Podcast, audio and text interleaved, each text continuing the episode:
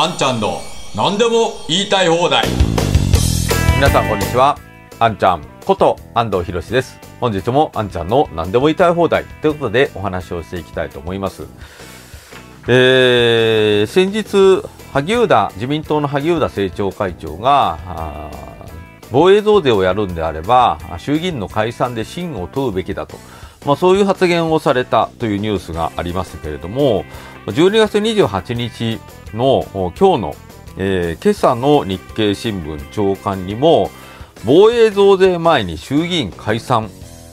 と岸田総理が言ったと、そういうニュースが流れています。えー、岸田文雄首相は27日、防衛費増額の財源を確保するための増税を始める前に、衆議院解散・総選挙に踏み切るとの見通しを示した増税開始は2024年から27年の適切な時期だと説明した上で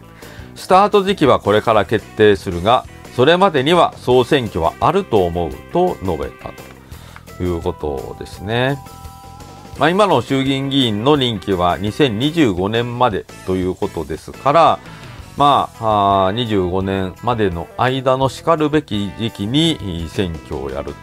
ということです。まあ、一部報道では来年中に総選挙があるんではないかと。まあ、そんな報道が流れていたりしますけれども、まあ、ものすごい自信なんですよ。前も説明したような気がしますけれども、もう自民党絶対負けないと思ってるんですよね。何をやっても。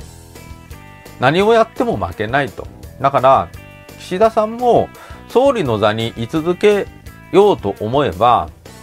ま、どこかのタイミングで解散総選挙をやれば、多分自民党勝てるんですよ。で、そうすれば選挙に勝った総理ということですから、引きずり下ろされることはなくなります。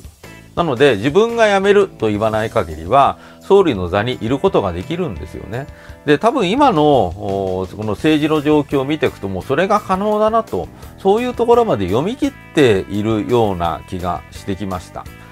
で、えー、こうなると、いくらこの防衛増税反対と言っても、もうこの間もお話ししましたけれども、じゃあ他の党に入れるかって言ったら、他の党に入れようがないわけですよ。で、えー、仕方なくみんな投票に行かないか、あもう嫌だけれども他の党に入れるわけにはいかないので自民党に入れようと。そういう投票行動をする人が多くて結果的に自民党が勝ってそれで勝てば増税に信任を得たということになるので防衛増税が実行されると、まあ、そういう運びになるんですよね。だからまあ、この防衛増税はやはりあの今回今年の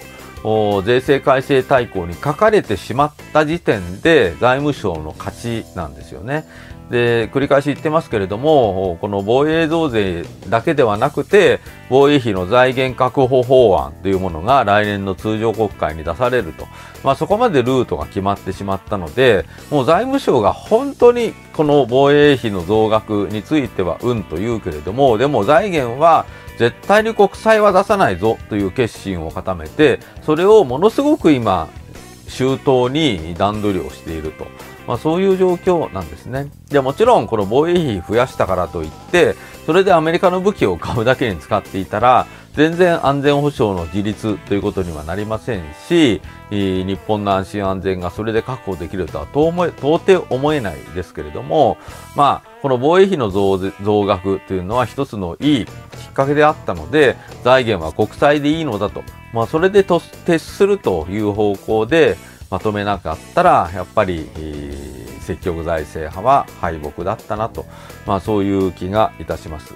まあ、いずれにしろこのように萩生田政調会長の発言に続いて総理が防衛増税前に衆議院解散ということを言及するということはまあ、ほぼ総理の中ではこういう日程感が少し見えているんだろうと思います。まあ、来年中には総選挙があるかもしれない。で、そうなれば岸田政権がまた、あそれで、えー、長く続くということにつながっていくんだろうと思います。いやー、なかなか積極財政も、それから新自由主義からの脱却も岸田政権では、まあ、到底無理という状況になっているので、えー、日本にとってはしばらく暗黒の時代が続く、まあ、そんな気がいたしますね。まあ、そうならないためにも、